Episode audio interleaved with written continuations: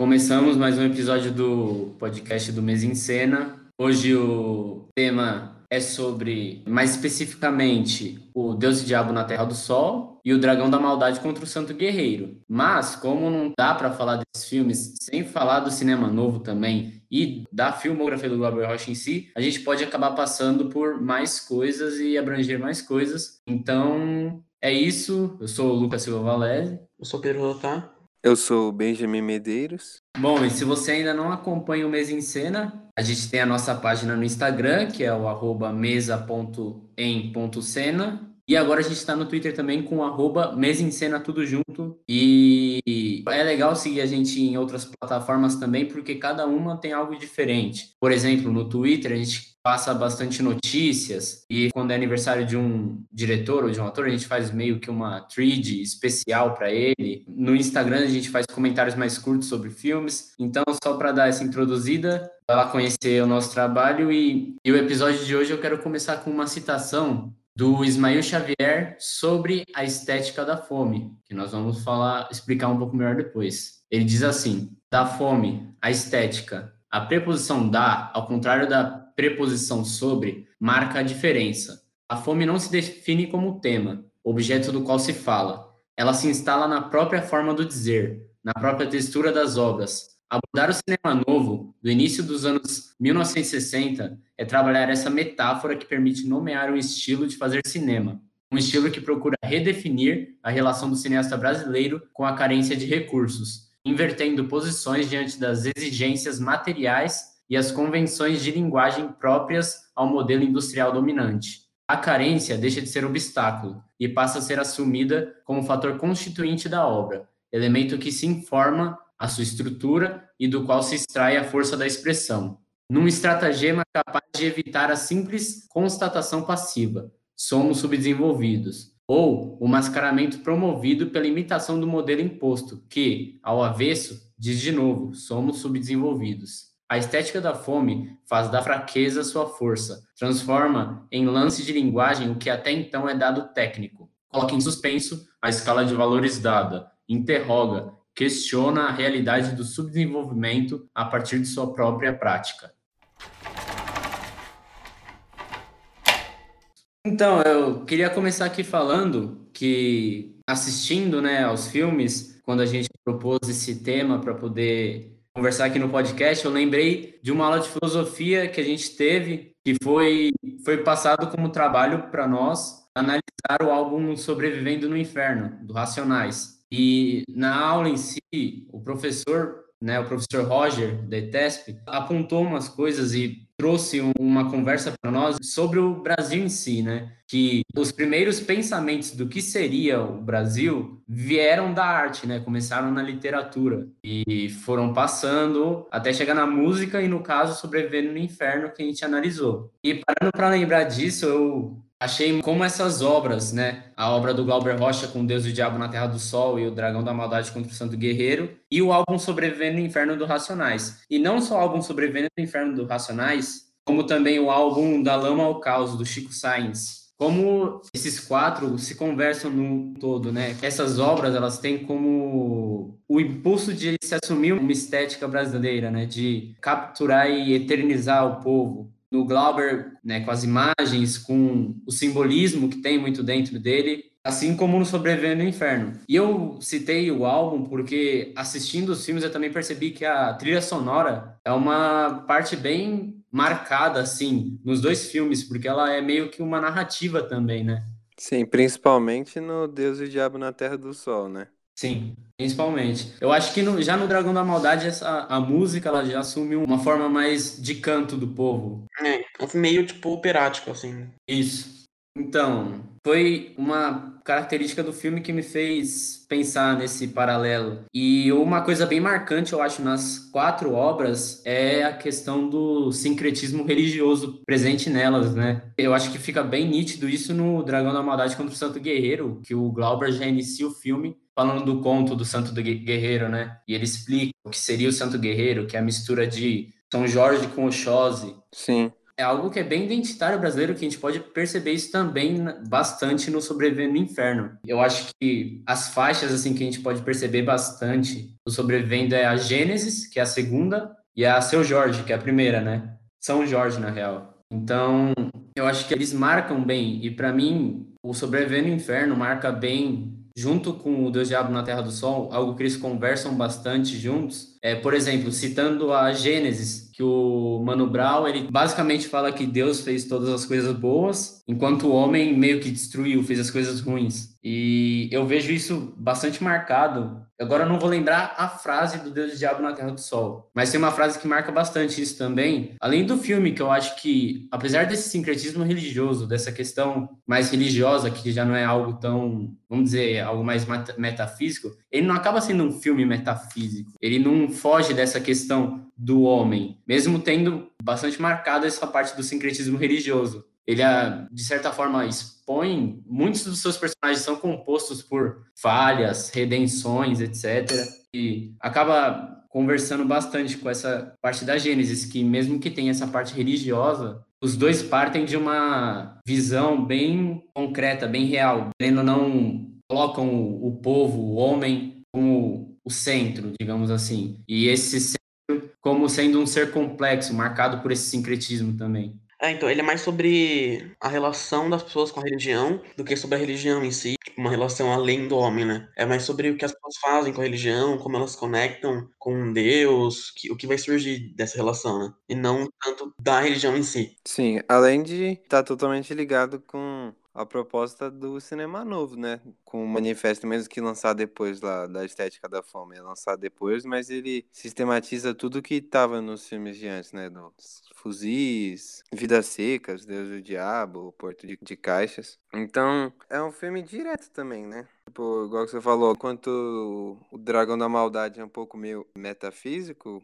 o Deus e o Diabo é bem direto, né? Até pelas influências que o Glauber tinha muito forte ainda da montagem soviética e tudo, né? Neorrealismo também, né? Sim. O Glauber, né, nessa época eu acho que ele era, não de uma maneira pejorativa, mas ele era um pouco mais, não dependente, mas ele ainda tinha muito da estética estrangeira nos filmes dele. Ele partia muito do movimento antropofágico, né, dessa leitura, e uma coisa meio que surge com essas novas vanguardas do cinema, de ressignificar o cinema de massa mais antigo, então Hitchcock, Hawks, e daí você vê muita influência, tipo, do western no filme dele, mas você vê a influência, mas que passa por esse antropofagismo, assim, ele sempre pega dessa referência para usar como estética nacional, né? Ele não usa isso como, tipo, algo subserviente ou, sei lá, tentando imitar. Ele, ele vai partir disso para criar a própria estética. E eu acho que no próximo filme, não no próximo filme que ele fez, né, cronologicamente, mas no que a gente tá falando, Dragão da Maldade contra o Santo Guerreiro, eu acho que ele, ele parte de menos referência, eu acho que ele é muito mais livre nesse filme. Não que isso seja inerentemente positivo ou inerentemente negativo ao primeiro filme, só, tipo, acho que é interessante observar isso nos dois. Sim, né, vários fatores dá isso também, né? Tipo, Deus e o Diabo, ele é filmado e lançado um pouco antes de ter o golpe de abril. Acontece o golpe enquanto o filme estava passando no Festival de Cannes. E já o Dragão da Maldade contra o Santo Guerreiro é filmado pós maio de 68, lá na França, todo o movimento estudantil que teve aqui no Brasil também. Então, são momentos, como a gente sabe, né? O Glauber é uma pessoa muito ligada à política, é uma arte ligada diretamente à política. Isso dá para ver que isso influencia bastante o cinema dele, né? Com certeza. Não, e tipo, o Glauber, eu acho que ele é uma figura muito interessante, porque quando você, você lê as coisas que ele escrevia, ou você vê os vídeos dele, os, os próprios filmes, ele tinha essa, essa, coisa meio errática, assim, meio explosiva, só que ele era um cara muito metódico, eu acho, na construção do corpo de obra dele. Então, ele tem os movimentos bem demarcados, assim. Então, tipo, se você vê O Deus e o Diabo, é claramente estética da fome. Depois, ele já estava regendo a obra dele mais na estética do sonho, que foi o outro, o outro texto que ele escreveu. E nesse texto, ele falava que ele não renegava a estética da fome, mas ele meio que evoluiu a estética da fome, falando que o diretor ele precisa ser verdadeiro, ele precisa ser livre. É, ele diz que o cinema do terceiro mundo tem que estar tá ligado à arte revolucionária e ela não é uma arte estática, então ela vai estar tá sempre evoluindo. Então você tem que sempre estar tá aberto a novas possibilidades. Ela tem que estar tá ligada às suas raízes, né? Então, tipo, ela tem que ser livre, ela tem que ser verdadeira, realmente, assim. E daí, na época do Deus e o Diabo, ele tava mais nessa da estética da fome, que era era a verdade pra ele na época, né? A liberdade dele era fazer isso e interpretar isso nos filmes que estavam sendo lançados. E depois ele já parte de uma coisa mais livre, assim, mas ele nunca é, sei lá, falso, né? Nas coisas que ele faz. Sim. É, em todos os filmes dele, até os documentários, assim. Tem um documentário que ele faz sobre a eleição do Sarney no Maranhão para governador em 66. Se não me engano, é Maranhão 66, um curta.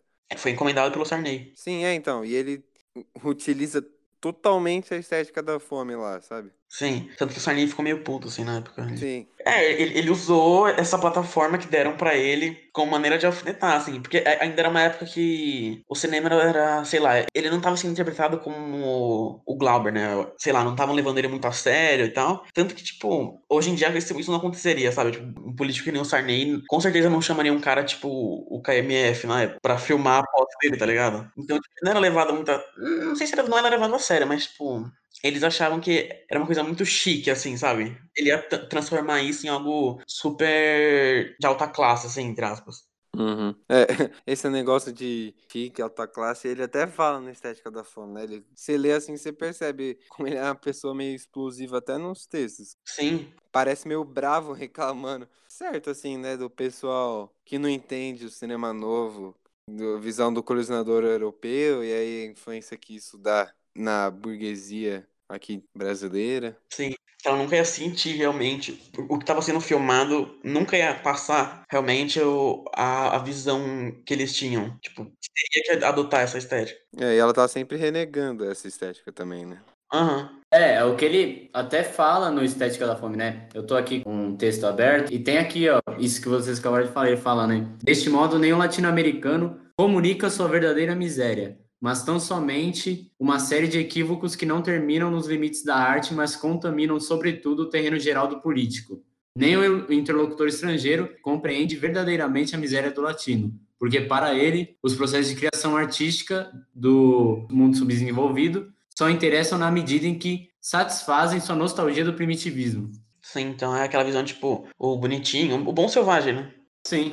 Exatamente, ele tem ó, entrevistas que ele fala sobre o bom selvagem, o indianismo brasileiro. Você percebe que essa construção de uma identidade nacional era uma coisa que ele estava muito ligado, assim. Todos os filmes dele feitos no Brasil tem isso, né? Sim, sim. Eu acho interessante também como que, nessa questão da estética da fome, os filmes do Glauber, nessa parte dele ser verdadeiro no que ele filma também, como que a, a câmera ela vira um artifício meio que ferramenta. Mas como essa mise-en-scène de ser verdadeiro, ela tá focada em capturar os movimentos, principalmente, né? Eu percebo muito isso também no o Leão de Sete Cabeças dele. Nesse filme, ele é muito interessado em capturar os movimentos, tanto que ele começa o filme, ele abre o filme com o que seria, né, o, os dois computadores ali, estão meio que brigando de uma forma meio selvagem ou estão querendo manter uma relação ali, parte dessa violência corporal, essa performance mais violenta. E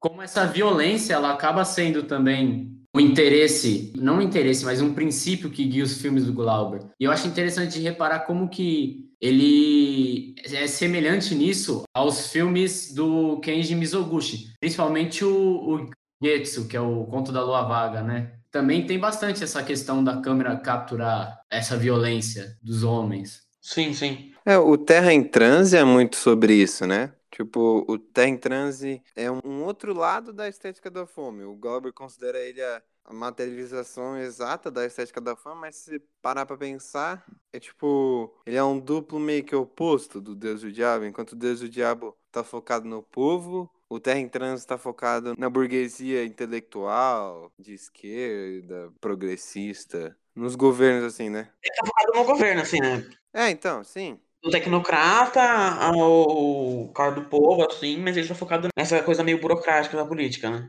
Lá também ele tem essa coisa com o movimento. Tanto que tem cenas que, além de ser uma câmera que tá sempre se movimentando, igual no Deus do Diabo na Terra do Sol, o movimento dos atores, dos personagens é muito significativo. Tem uma cena lá que o, o personagem do Jardel lá, o Paulo, tá se desviando dos tiros que o, o Dias dá nele ele, tipo, é claramente um movimento simbólico ali, porque os movimentos que ele faz nem é fugir do tiro, sabe? Ele tá indo de uma coluna a outra, nem se escondendo direito, e a câmera rodando enquanto tudo isso acontece. Sim. É, no Dragão da Maldade contra o Santo Guerreiro acontece isso. Eu acho que acontece menos. Menos, sim. O Terra em Trans foi a ruptura necessária pra ele partir pra essa estética do sonho, né? Tipo, meio que atingir um, um ápice, assim, realmente rasgar qualquer amarra que ele tinha como cinema estrangeiro e pra poder partir pra outra coisa, né? Daí, acho que por isso tem como enxergar muito o traço do, do Terra em Transe no, no Dragão da Maldade. Sim, sim. E Dragão da Maldade, eu acho completamente. Assim, nesse jeito de filmar movimento, muito diferente de Deus e o Diabo na Terra do Sol. É, sim. Meu, eu acho assim, porque você para pra pensar assim, os planos parados que tem Deus e o Diabo na Terra do Sol é muito pouco. Enquanto no Dragão da Maldade tem vários, assim, vários movimentos de traveling. Mais contemplativo, né? É, muito. É, tipo, o, o Glauber não abandona os planos longos. Em todos os filmes dele, os planos são muito longos. Tem pouco cortes, assim mesmo, né? É mais em sequências pontuais, assim. Mas ali a câmera se movimenta só enquanto tá tendo as manifestações religiosas, o povo, aquelas festas religiosas, né? Sim, sim. Tirando isso, a câmera geralmente é plano estático. Não, mas eu acho que ela se movimenta, tipo, numa certa medida, assim.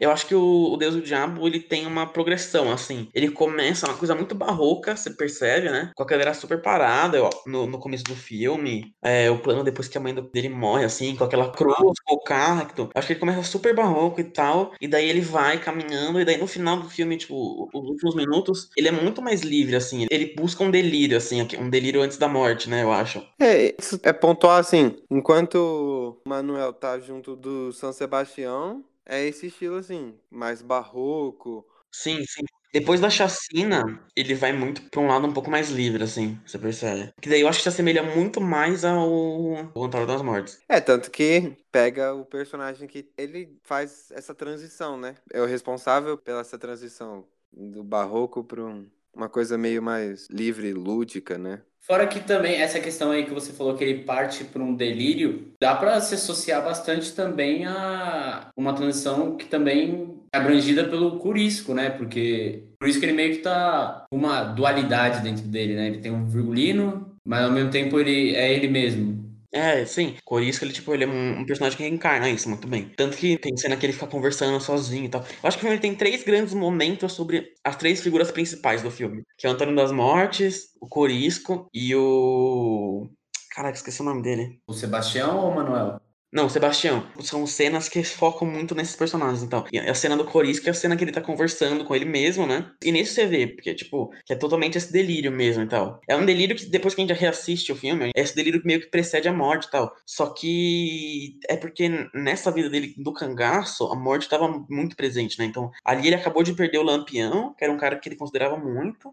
É- Era meio que um. Não um mestre dele, assim, mas era um cara É, é o líder, era o capitão, né? É, então. E daí ele tá nesse delírio já, que ao mesmo tempo que, que é um delírio que, ele incorpora depois dessa morte do Lampião, é o delírio que ele tem como o que sucede à morte dele, porque a morte dele meio que nesse filme, ele era o último cangaceiro vivo, assim, o último bando, né? Porque depois que ele morre, só vai voltar a ter Lampião, nessa, nessa cronologia do Glauber, só vai voltar a ter cangaceiro lá no Trono das Mortes, que é tipo 20 anos depois, cronologicamente, né? Então ali quando ele morre, ele tá nesse delírio, e da- daí, tipo, ele não morre normal, ele morre, ele, ele gira, e essa cena ela é muito fragmentada e tal. Ele dispara três vezes, a câmera corta três vezes, ele cai, ele pula, ele grita. Porque ele, ele meio que representa essa morte do cangaço. E daí essa morte não podia ser uma coisa, tipo, simples, né? Ela tinha que ficar ali ecoando, tinha que ficar ali gritando ali no sertão.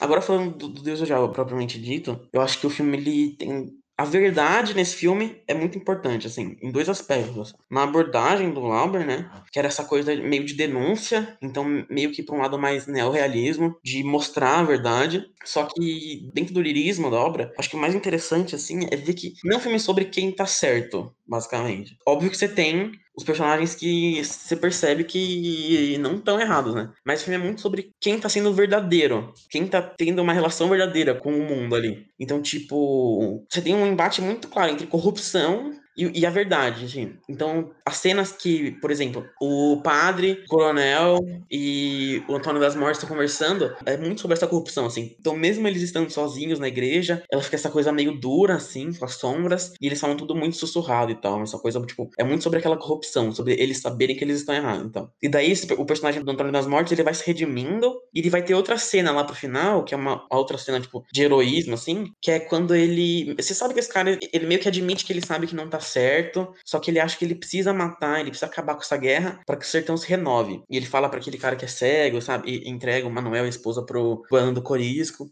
ele fica falando que ele quer que essa guerra acabe e ele precisa, ele precisa acabar com ela assim. E daí você vê a verdade. Mas tipo, o filme todo é baseado nos personagens, personagens que estão procurando a verdade, estão procurando alguma coisa. Que é meio refletindo essa sensação do Albert, né, de procurar a verdade ali, de fazer essa denúncia, fazer essa denúncia pro Brasil, assim, pro sudeste, pro sul, do que estava acontecendo no, no, nordeste na época, é, no norte do Brasil. Acho isso muito interessante, essa busca tipo, não necessariamente criar um vilão e um herói fáceis, assim. Até porque no final do filme, o embate final, você já não tá com com, tipo, tanta raiva assim do Antônio das Mortes. Porque ele teve até a cena dele explicando. E você vê que ele não é um cara, tipo, corrupto, assim, que faz aquilo por fazer, pelo dinheiro. Por mais que ele seja um mercenário. Então eu acho muito legal de não criar essas relações fáceis entre quem tá certo e quem tá errado. Mas assim, você vê quem tá sendo verdadeiro com as coisas ali. Então, tipo, por mais que a esposa do Manuel não queira que ele vá e que ele participe primeiro do lado. Como que é o nome? Dos Beatos, ser um Beato lá junto com. É, primeiro que ele não quer ser um Beato, depois ela sempre tá, tipo, tentando fazer com que eles voltem pra vida passada que eles tinham, né? E o filme tem muito esse movimento de renegar aquilo. Só que ela não é demonizada. Porque na cabeça dela aquilo é certo, tipo, ela ela é uma trabalhadora ali, ela quer continuar ali, porque ela, ela vê esse mundo de guerra assim, do, do sertão, essa coisa mais da polícia, do cangaço, do jagunço, uma coisa muito negativa, e você sente a verdade nela, não é demonizada. E daí esse embate é muito interessante. Dele, por exemplo, que ele enxerga que ele vai conseguir mudar umas coisas, primeiro indo com São Sebastião, e depois participando do bando, e você sente isso nele, sabe? E por isso o final é tão forte, eu acho. Porque meio que você quebrou tudo aquilo, você quebrou tudo para ele, ela também não tem mais volta agora, porque eles estão meio solto ali, sabe? Isso é muito importante. Essa coisa de não criar falsos heróis fáceis, né? Um caminho fácil para ter um herói. Sim. Eu acho que também o, o que resume bastante o que você falou em questão do Manuel, né? Que ele também é um personagem que reflete bastante essa busca pela verdade. Essa quebra que você falou, acho que se reflete muito no final. É basicamente ele correndo sozinho. O Glauber ele capta a vastidão ali do que seria o a vastidão do sertão e o Manuel correndo meio que em direção a nada ali no meio. Ah, então, é. Esse plano final é absurdo assim, porque ele tá correndo no sertão, ele tá correndo pro mar assim, ali de fundo, uma hora ele vai se encontrar, pensando numa lógica assim, com o mar. E durante a primeira hora do filme, né, que o filme é dividido bem assim, na primeira hora é com São Sebastião, na, na outra hora restante é com Corisco. Tem lá aquela profecia, né, que o sertão vai virar mar, mar vai virar sertão. Tem a música que canta isso também. E esse plano final estabelece essa dualidade ali, né? Sim. Reafirma isso aí de acreditar, porque mostra que o Manuel nunca deixou de acreditar nisso. Tanto que várias vezes ele, mesmo estando ali no bando do Corisco e tudo, ele tem uns embates ali, né? Tem uma hora que ele compara Sebastião com Lampião, com Virgulino, e o Corisco fica irritado. E ele tenta matar, ele fala que quer matar o Corisco, né? A mulher dele impede. Eu, eu acho que no Deus do Diabo, mesmo sendo mais direto e o dragão tendo mais contemplativos, no Deus do Diabo eu vejo umas cenas que são contemplativas também. Ah, não, com certeza. Sim, claro. Uma cena que é bem assim, é exatamente ligado nessa questão do embate, que o Curisco, ele basicamente está naquela dualidade dele entre Virgulino e Curisco, e a câmera meio que acompanha o Manuel e acompanha o Curisco falando ao mesmo tempo, sabe? Que o Manuel se movimenta um pouco assim, e ela capta, ao mesmo tempo que ela capta o Curisco nessa dualidade, ela capta meio que a indignação do Manuel, a, o rosto dele de indignação. Sim, sim. São planos, assim, uma simbologia muito forte. Aqui nessa sequência, diversas vezes o rosto do Curisco tá dividido. Ou só filmando literalmente metade do rosto dele num canto, assim. Ou ele dividindo com a espada, né? Uhum. É, não, eu acho que é, a cena, eu vou voltar lá no começo do filme. Eu, eu acho que ele, ele, tem uma construção do primeiro momento do filme até a cena que ele tem o encontro com o São Sebastião, que ele sobe o monte com a esposa dele e ele encontra. É, eu acho que essa construção é muito perfeita, que ela vai as coisas de uma forma fome ao, ao tipo, a um, a um, espetáculo, assim, porque ele, te intui tanto desse mundo de fome, de miséria ali, e depois ele mata o cara e, e a polícia vem e mata a mãe dele e tal. Daí você já tem uma cena que é super contemplativa ali, que é os dois ali no túmulo, a cruz e o cacto, assim, né? Que é tipo, você já vê que vai ter toda essa vida permeada por esse sertão, que também é um, é um personagem, assim, né? Ele cria meio que um, um, sertão mágico, assim, um sertão que não existe. Não que não existe, mas assim, temporalmente as coisas ali não fazem muito sentido na realidade e tal. Porque realmente, a questão dele é criar esse sertão nesse filme, né? Que esmaga o sonho dos personagens e tal. E usar esse sertão como personificação de várias coisas, né? Então, tipo, toda a, essa corrupção ela vai também se perpassar pelo sertão, por essa vida seca, assim, onde, tipo, a cobra mata o gado dele, que ele tá levando pro coronel, as pessoas morrem de fome, de sede, e as pessoas não têm muita esperança, e tudo isso é perpassado pela figura do sertão, né, ao mesmo tempo que ela vem de fora. Ele cria essa metáfora dentro do próprio filme, né, do sertão como essa figura opressora também. Logo no primeiro plano, já estabelece isso, que ele encarando a vaca morta, né? Com as moscas, as larvas em cima já. Sim, então. E daí esse plano dele no, no velório. Eu não sei se é a mãe dele ou se é a mãe da mulher. É a mãe dele, né? É a mãe dele, é a mãe dele. É, então. Ele ali, e daí em si, bem em cima da cruz, assim, por causa da perspectiva, fica o cacto, assim, que é tipo, o que representa meio que o sertão é um cacto, né? Que é a planta ali que nasce no meio do nada, tudo seco e tal. E que até representa um pouco de esperança e tal, porque ela é super resiliente e tem toda essa simbologia do sertão, o. Né? E aí, depois de ele te intuir nisso, ele vai ter toda essa subida pro monte, né? Na montanha, que já é super simbólico, né? Porque você tem essas coisas, igreja sempre numa montanha, assim, né? Tá subindo. Primeiro, pra subir, você tem que passar por todo um caminho mais tortuoso e de cansaço. E aqui ainda é bem mais representado, porque ele ainda tá no embate com a esposa dele, que não quer que ele vá. É, e daí ele fica brigando com ela, empurra ela e tal. Você tem todo esse caminho tortuoso de subir a, a montanha, subir o monte e lá se aproximar de Deus. E daí essa cena é tão forte porque, tipo, o filme acabou de começar, tá, tipo, nos primeiros 25 minutos ainda. Ele já instituiu tanto desse mundo que quando chega o São Sebastião, ele é filmado de um jeito, assim, que é meio livre, mas também é barroco. Ele filma o rosto de todas aquelas pessoas ali e o, o São Sebastião tá dando um. Como que se como chama isso? Não é um sermão. É, um sermão. Um sermão, né? E é uma coisa super linda, assim, você, tipo, você se emociona demais nessa cena e tal, porque aquilo ali é uma esperança máxima pro cara. E por isso que você vê que não é um filme talvez sobre a religião, é sobre essa relação das pessoas com a religião. Ali pouco importaria se o São Sebastião fosse católico ou tipo qualquer coisa, sabe? É porque ele é esse ponto máximo de esperança. Importa aqui por causa da história, mas não é a religião em si, é como é a relação que surge disso. E por isso essa cena, tipo, essa construção desse primeiro momento do filme até o encontro dele é tão bonito, sabe? Tipo, de, de emocionar, assim, porque você naquele momento, você acredita na questão verdade daquele cara. De que ele tem que se juntar com esse cara, que eles têm que procurar essa terra e que aquilo ali é o que vai guiar ele, sabe? Sim, é uma coisa muito própria do sertão também, né? Porque, assim, ele é um, vai, tipo, meio católico, assim, né? Um santo católico, mas tem uns elementos muito próprios desse, vai, colocar em palavras assim, misticismo que tem nas religiões do sertão, né? Que é mistura, não é nem um sincretismo igual é no Dragão da Maldade, aqui é diferente, é como se fosse outra religião mesmo. Ele mistura elementos do católico, elementos que ele cria ali na hora, aí posteriormente tem sacrifício humano, então. É, então você tem uma coisa super violenta ali ainda, né? Que remete muito ao catolicismo mais antigo, assim. Muito para representar essa coisa da, da violência ali, né? E vai criando uma identidade nacional também, né? Tá sempre buscando isso. É, então, essa questão do, do sertão ser o personagem também ali é algo que a gente vê se refletindo em bastante, não só no cinema do Glauber, mas em outras obras também. Por exemplo, uma obra que é, é isso, acaba sendo isso, mas é o, o Curtiço, né? O, o Curtiço em si é um personagem no Sobrevivendo no Inferno, mesmo que ele faça uma narrativa, né? A favela acaba sendo um personagem também. A periferia ali, né? É, a periferia. Porque ele também, no Sobrevivendo, por isso que eu fiz esse paralelo também um pouco. Ele constrói, não, ele não constrói algo dicotômico, ele constrói algo complexo, não é uma dualidade entre o bem e o mal, igual você falou, de um herói perfeito e um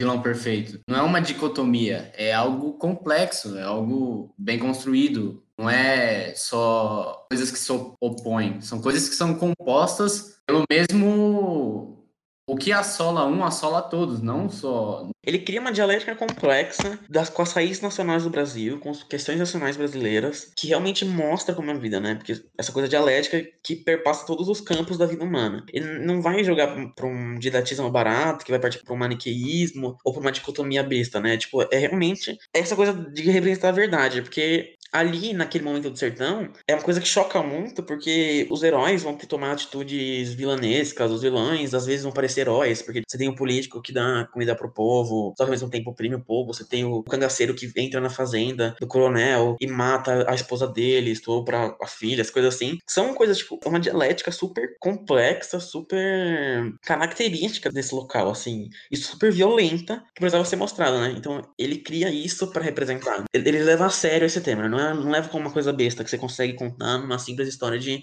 Por isso aqui entra a antropofagia, né? Por mais que o western do John Ford, por exemplo, seja muito complexo, você vê que tinha um movimento ali meio de criar uma história de vilões e heróis colonizadora e que contava a história do europeu, do branco ali que matava o índio, sabe? Uma coisa assim. Você colocando em linhas gerais, assim. Claro que tendo uma visão mais complexa, mais de perto sobre o assunto, você consegue ter, tirar outras visões ali. Só que, tipo, é isso, é essa antropofagia do western. Não teria como fazer uma denúncia, uma visão tão forte como essa, se ele criasse uma história tão, de novo, não falando do western, que é uma história besta, mas tão fácil com essa dicotomia que tinha em tempos anteriores, sabe? E por isso tem que partir desse novo antropofágico para criar essa nova é, relação com heróis e vilões, que é muito interessante. Exatamente. E essa relação entre heróis e vilões, que não é definitivo, assim, entre bem e mal, se dá claramente no título, assim, Deus e o Diabo na Terra do Sol, e aí você para pra ver, a voz Deus, nesse caso, os créditos falam, né? Deus é o Deus negro lá, que é o São Sebastião, e o diabo é o diabo loiro, que é o Corisco. E o ator que faz o Corisco, que é o Tom Bastos, ele dubla o São Sebastião. Então a voz dos dois é a mesma voz. Tem uma diferençazinha. Mas é a mesma voz. Então tudo conversa com isso, né? Nessa. Não é uma dicotomia. Dialética, igual, Pedrinho. É, essa dialética de dualidade, assim. É, nada é uma coisa só, né? Não é raso. É, e também não é uma coisa muito simples, tipo yin yang, assim, né? É muito maior que isso. Não tem margens demarcadas, assim. É tipo um jogo muito. que tem linhas muito borradas, assim, entre as coisas que acontecem ali, né? Fazendo parte dentro do cinema moderno, né? Tratando do cinema moderno dessa ambiguidade, ele é algo totalmente ambíguo. Sim. Totalmente ambíguo. Não, não, é, não existe algo que é imposto para você ali. Ele parte da captura real, dessa busca dessa verdade, mas ele constrói essa ambiguidade de maneira muito trabalhada, é muito trabalhado. Assim. Sim, é. é sempre parte dos momentos meio de desconstrução, de traição, né? Que perpassam a obra ali, para criar essa coisa de ambígua, de verdade. Tanto se você pega, que nem o Ben já falou no começo, o filme tem dois momentos muito bem demarcados, né? E os dois momentos também tem momentos entre eles são muito demarcados. Você tem o começo de total miséria, assim, fome, daí você tem uma esperança e uma guerra, assim. E daí ele refaz isso na segunda parte. Então você tem ali ele matando cara, total miséria. A esperança dele quando ele encontra o, o São Sebastião, e depois a chacina, e depois a total miséria, porque eles começam a andar lá pelo sertão. E nisso você tem toda a traição. Não, não, não chega a ser uma traição, assim, mas já é toda uma desconstrução do São Sebastião, porque, tipo, ele tava ali pra fazer o sacrifício da criança e tal. Uma coisa que, tipo, você olha e choca, e daí tem a corrupção do Antônio das Mortes e tal, e daí beleza. Daí ele continua toda aquela miséria, ele entra pro bando, e daí nessa parte entra uma coisa mais de delírio e tal, onde as coisas já ficam mais ambíguas, porque tem momentos em que eles estão super bem, e depois eles começam a brigar. Só que tudo isso precedendo essa guerra de novo, essa batalha. E daí você chega no final do filme, que é uma coisa meio catártica, assim, ele morre. E essa coisa que a gente já comentou sobre a morte do Coriscas, sobre essa cena final, assim, dele correndo. Eu acho que isso é muito interessante. Essa ambiguidade, ela tá muito presente na construção dos arcos, né? Sim. Um fator também que eu acho que é bem contemplativo assim no ser dele dentro do filme é o personagem da esqueci o nome dela, mas é a que anda com o Curisco, anda com o bando do Curisco. É Dada, se eu não me engano. Isso, a Dada, é isso mesmo. Que na história real assim, é a única pessoa do bando do Lampião que sobreviveu, né? Morreu de velhice. O resto, o Virgulino e a Maria da Bala morreram em 38, Curisco morreu em 40 na vida real. Ela é um personagem muito, de certa forma, contemplativo também e marcado por essa ambiguidade, por mais que ela seja meio. Ela é um personagem bem contido, né? Mas é que essa contenção dela, ela ser contida, faz parte do que a personagem dela quer passar, né? Que é uma personagem que ela já tá assolada por essa guerra, vamos dizer assim. ela já enxerga a verdade e vê que essa guerra não vale a pena, mas ao mesmo tempo ela não pode trair o bando. É, não pode largar aquilo, né? Além que ela representa muito bem essa que o Pedrinho falou, a segunda metade é muito menos definida as coisas, né? Tipo, as linhas que definem os limites são muito mais esfumaçadas, assim. Tanto que tem uma tensão muito grande. Né? Toda a sequência lá, quando o Corisco conversa com ele mesmo, ele com o Virgulino nele mesmo, né? E aí a, a Rosa tá na frente da Dada e meio que cria uma espécie de uma tensão sexual ali entre o Corisco e o, e o Manuel e a Dada e a, e a Rosa. Eu ia comentar isso. Eles fazem um contraponto muito legal. Não exatamente é isso, mas você consegue enxergar um duplo entre Dada e Corisco e Rosa e Manuel, né? Principalmente nessa questão da desesperança da mulher, não, não desesperança, mas tipo, essa sensação das duas mulheres de não querer muito aquilo que tá acontecendo mais, enquanto você tem esses dois caras que eles estão ainda acreditando muito nessa guerra, assim, né? E daí você tem essa, essa questão tão interessante, que já é estabelecida logo nessa primeira cena, tipo, porque você vê a Dada e o Lampião, e o Lampião e o Corisco, antes do Manuel Rosa chegarem, né? Que é eles conversando e tal, e você já consegue criar essa relação. E daí quando eles se encontram e cria essa meio tensão sexual entre os dois, é muito interessante você ver, né? Tem essa relação meio deles como duplo um do outro, né, naquele momento. Aham. Uhum. E é interessante também, né? Que a gente se depara com Corisca, a Dada e os outros dois cangaceiros que estão junto, enquanto eles estão matando o pessoal ali, né? Sim, é. Eles acabaram de sair de uma chacina, assim, e o que aparenta ser a salvação deles começa a partir de outra, não a chacina, né, mas de uma violência brutal, assim, porque eles estão lá decapelando os caras, cortando a cabeça, tudo. Sim, sim. É sempre essa coisa, tipo, dessa violência que tá ali a todo momento, né? Ele enxerga como uma, uma, esperança ali. E é o cara que tá invadindo um lugar ali. E depois é nesse filme, né? Que eles entram num casamento lá. Aham. Uhum. É a mesma coisa. E daí, tipo, eles vão lá e pegam a mulher. E, mano, é uma cena super violenta, assim. Só que. É, e quando ele tá com os Beatos lá e com o Sebastião, eles já vão pra um monte de lugar, bate um monte de gente, assaltam um monte de coisa. É, sim. Eles chegam na cidade, eles catam o pessoal da igreja e, e não tem essa diferença situação. Você não sabe. Você, ah, quem estão pegando aqui pessoal da igreja, um, uma pessoa que tá passando na rua. O filme não faz questão de te explicar ou deixar claro, porque realmente é essa coisa completamente ambígua, sabe? É, literalmente eles pegam um grupo de mulheres e começam literalmente chicotear, é a cena. É, sim, é. E daí também tem uns povos da igreja, assim, você percebe, com a roupinha de igreja lá. E um pessoal na rua, assim, X, eles pegaram. É, pelo menos é o que pareceu para mim. Não sei se é, é, isso mesmo. Mas uns que não. Eles não mataram, é, tem a cena deles andando ajoelhado até o Sebastião, né? Ah, sim, pedindo perdão, é, sim. A violência é uma coisa muito presente no filme todo, porque até você seguir, assim, o Sebastião, né? Ele pede pro Manuel ser violento. Eu não lembro exatamente como que é, mas é alguma coisa assim de dele ser meio que um soldado, assim, né? Violento, matar, fazer as coisas que ele pedir. E aí, a cena que o Manuel carrega uma pedra lá. É, que é a cena que ele tá se libertando dos pecados, né? Sim, é então, é sempre. É um autoflagelo, assim, é uma autoviolência, né? Ele tá se automutilando, mais ou menos. É, é basicamente a gente retorna para aquela questão do árduo que o Pedrinho falou, né? Ele carrega a pedra o caminho inteiro até o topo do monte, de novo. É, daí chega numa capela e depois ele tem que voltar, pegar a mulher e a criança, né? Vira quase que um ritual de sacrifício, né? É, sim, as coisas subir ajoelhado e. É, sim, todo um ritual. O sacrifício dele ali para chegar lá no topo. Após isso, tem o sacrifício da criança, né? E da mulher. Sim, essa coisa que passa a violência por todos os tecidos, assim, do sertão. A, a frase lá. Eu, eu não sei quem fala essa frase. Eu acho que é o coronel.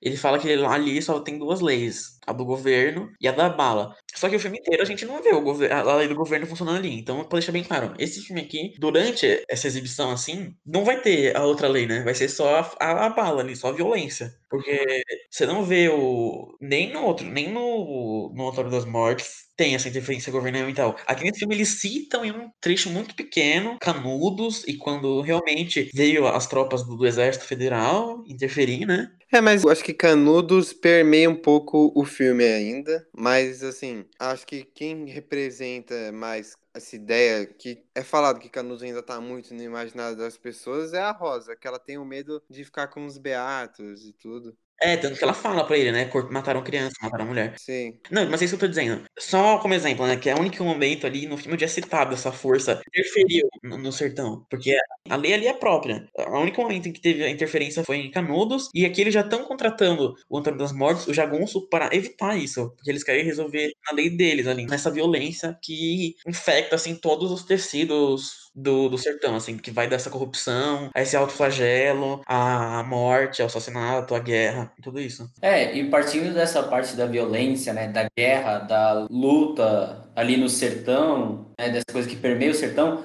é um, um outro paralelo que eu escrevi aqui para traçar com outra obra, que é o da Lama ao Caos, do Chico Sainz. Que isso fica bem nítido na, na faixa que abre. A faixa que abre, na real, é, são duas faixas juntas, né? Que é um monólogo ao pé do ouvido. É basicamente é um monólogo, né, do Chico, e ele tá meio que saudando as imagens anteriores, né? Ele fala de Lampião, fala dos Panteras Negras. É, eu não sei se é no, no monólogo ou na próxima, que ele fala de Zapata, fala de Sandino, e ele, é ele saudando, e após isso já começa banditismo por uma questão de classe, né? E é basicamente o que acontece, que é essa questão. É, o refrão da música é, né, é banditismo por necessidade, banditismo por, por uma maldade, banditismo por uma questão de classe, banditismo por uma questão de classe. E é, é o que permeia essa violência também, né? Do cangaço em si. E parte dessa violência, dessa forma revolucionária, que até o próprio Glauber fala no Estética da Fome, que ele fala assim, a mais nobre manifestação cultural da fome é a violência. O comportamento exato de um faminto é a violência. E a violência de um faminto não é primitivismo. Uma estética da violência, antes de ser primitiva, é revolucionária. Eis aí o ponto inicial para que o colonizador compreenda, pelo horror, a força da cultura que ele explora. Enquanto não ergue as armas, o colonizado é um escravo. E é basicamente isso que o, o da lama ao caos em si, mas especificamente essa faixa que eu tô falando, fala, né? Ele fala bastante dessa questão revolucionária no álbum. E o banditismo social é um fenômeno, mas que depois ele foi muito estudado pelo Hobsbawm lá. Então, tipo, é um fenômeno muito importante para o Brasil. Essa coisa do cangaço, por exemplo, que eu acho que é a representação máxima do banditismo social no Brasil, né?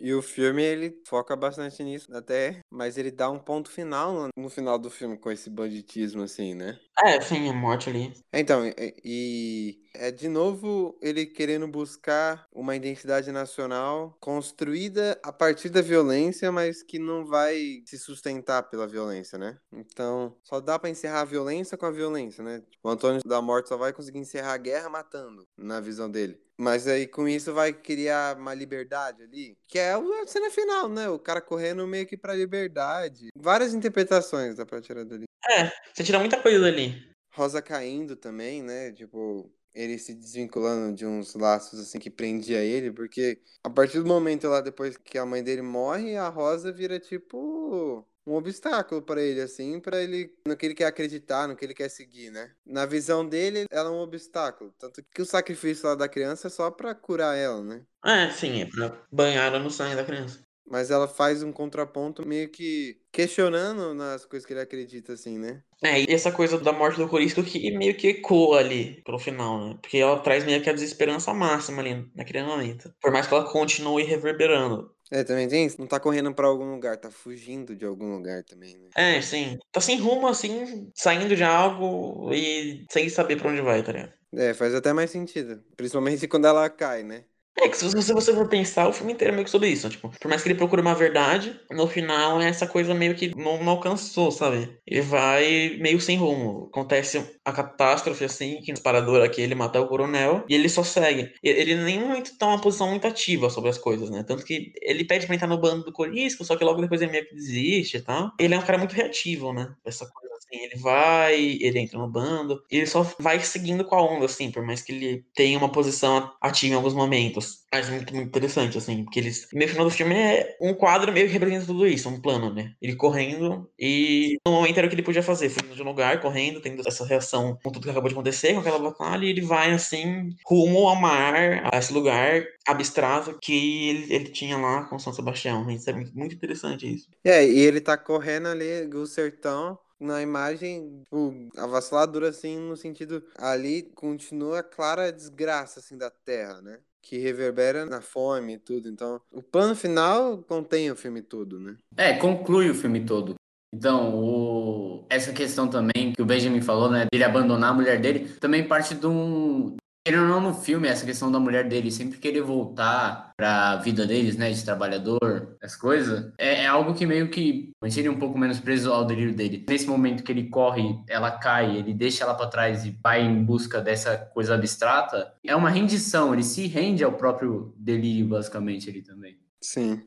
E pensando assim, né, a violência, ela começa e termina o filme, né, porque a violência é o gatilho para esse delírio dele. Ele percebe a necessidade de acreditar piamente em algo, assim, né? Porque até ele matar o coronel e a mãe dele ser morta, ele tava seguindo lá a vida típica do sertão, tentando ganhar vida, plantando as coisas que dá, pagando as coisas pro dono da terra, querendo criar uns gado, querer ter seu próprio pedaço de terra, que é o que a Rosa também queria e que ela vai continuar querendo. Ela, ela cair também representa isso, né? Ela que ela não tá pronta, ela é personagem que não tá é, aberta para esse delírio assim. Então ele continua e ela fica para trás, ela fica presa.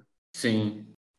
Eu vou só fazer uma pergunta. Vocês acham que ele é, tipo, um, um épico, assim? Porque eu vejo muita gente falando isso, que ele é o maior épico brasileiro. Como assim um, um épico? O que seria um épico? Não, um filme épico, assim. Proporções épicas? É, proporções épicas, histórias épicas, assim. Pensa, sei lá, Western né, geralmente são filmes épicos, né? Western, sei lá, os filmes do David Lean lá. O do Kurosawa. É, exatamente. Cara, eu não enxergo muito um filme até porque é uma visão muito limitadora pra esse filme, porque é uma visão muito fora dessa estética, né? É, seria uma coisa grandiosa e tal. E esse filme é focado nas, nas pequenas coisas, né? É, então, eu acho que ele aborda temas grandiosos, mas ele faz de uma maneira tão ah, então, primeiro que ele aborda uma coisa extremamente grandiosa, que é toda essa sociedade que nasce de um bioma, assim, né, essa coisa do sertão. Mas não sei, não acho que tem essa abordagem épica nesse sentido, porque não faz sentido você falar que esse filme é épico. Não é a visão que constrói esse filme. Eu acho que eu até consigo entender o, o porquê falam, mas também, para mim, não faz muito sentido também.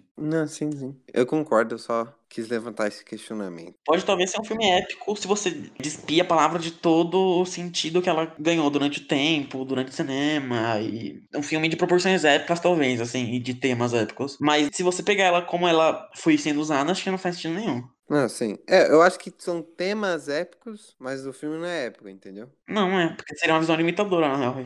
Eu não cheguei a achar algo, mas ele é. O roteiro, né? Eu digo, é inspirado em algum livro, alguma coisa assim, alguma história? Não sei. Tem relatos que é inspirado em algumas histórias que o Glauber ouviu conversando com as pessoas, mas é uma história original, assim. Ah, sim. Curisco ser morto é, é um fato que aconteceu. É, Curisco existiu, né? Sim. E outras comunidades que seguiam uma figura meio messiânica além de Canudos existiram no sertão também, depois de Canudos. Mas, assim, baseado em alguma coisa, não. A história é bem original. A única coisa que não foi feita pro filme, até onde eu sei, é as músicas do Vila Lobos. Que são as músicas instrumentais, assim, sem fala. As músicas de cordel é o Glauber que escreveu, e quem fez o arranjo e canta é o Sérgio Ricardo. Quem morreu, a gente tá gravando hoje dia 26, ele morreu dia 23, né? Agora de julho. A gente fez uma thread sobre no Twitter mesmo Insano também, né?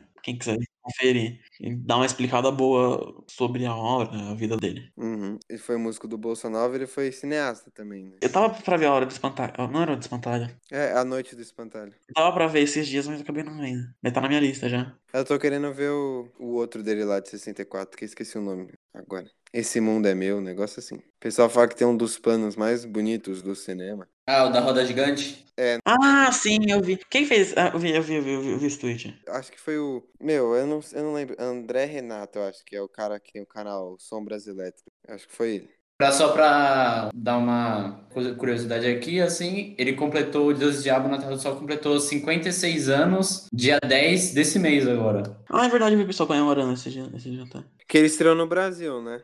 Sim. Porque eu li uma biografia que tem do Glauber que conta até quando ele lança O Deus e o Diabo. Conta desde a infância dele até aí. E ele demorou para voltar por causa do golpe, né? Eles tiveram que ficar mal cota lá, sem dinheiro na França, esperando ter a oportunidade de poder voltar para cá. Sim, é. Ele não ganhou a palma de ouro na época, mas essa última lista que lançou da Bracene, ele tá em segundo lugar. Segundo melhor filme da história do Brasil. Qual que é o primeiro? Tá atrás de limites, ó. Do Mário Peixoto. É, eu assisti, assim. É, mas o pessoal fala que o pessoal considera assim que o filme praticamente ganhou o Festival de 64 lá em Cannes, né? Porque Ah, é? Não sei dessa história. Por quê? não, não que consideram, mas falam que foi meio roubado assim. Tipo, todo mundo lá no festival, além do pessoal que era amigo do Glauber, dos brasileiros, todo mundo falava que era pra Deus do Diabo ganhar. Assim, cada país escolhe o seu filme, né? Naquela época. Aí Deus do Diabo foi o filme escolhido. O Vidas Secas conseguiu chegar na competição por um outro motivo que eu não, lembro, não tô lembrando agora, mas ele tava junto, o Vidas Secas do Nelson Pereira dos Santos, né? E o Vidas Secas é o terceiro. ó. Tinha um outro filme lá que entrou pra história assim do cinema, que eu não lembro agora, e quem ganhou foi um filme totalmente esquecível, sabe? Você sabe quem foi? Foi um romance francês, uma coisa de chuva, de praia, um negócio assim. Deixa eu procurar aqui. Ele era né? Quer dizer. Ele era o favorito e, tipo, o pessoal reclamou muito, assim. Imagina o Glauber esquentadinho. Tipo, o Glauber em Veneza, porque ele não ganhou lá a última vez que ele participou de um festival com a Idade da Terra. Ele saiu levantando, gritando, xingando todo mundo na plateia. Imagina aí. Não, o que aconteceu no Comandante da Terra? O Idade da Terra estreou em Veneza, né? A última vez que ele apareceu em um festival, assim. É porque ele morreu depois, logo depois, né? Ele morreu super jovem, né? Sim, com 41 só. Mas aí, eu não lembro o que ele falou, mas ele levanta e xinga todo mundo, falando que ninguém entendeu o filme, não sei o quê. Mas se você vê ele ganhando o prêmio de melhor diretor pelo Antônio das Mortes, ele é super tranquilo. Ele não faz, ele não fala quase nada. Ele sobe e pega, palma- pega o. Não é um troféu, é tipo uma placa, assim. Sim. Pega, ele fala tipo um minuto e, e sai, tá ligado? Ele não, não fala nada. É, o filme que ganhou foi o do Jacques Demy, né? É, tava vendo aqui, Os Guarda-Chuvas do Amor. Então, é tipo, já ouviu falar desse filme aí? Quem, né?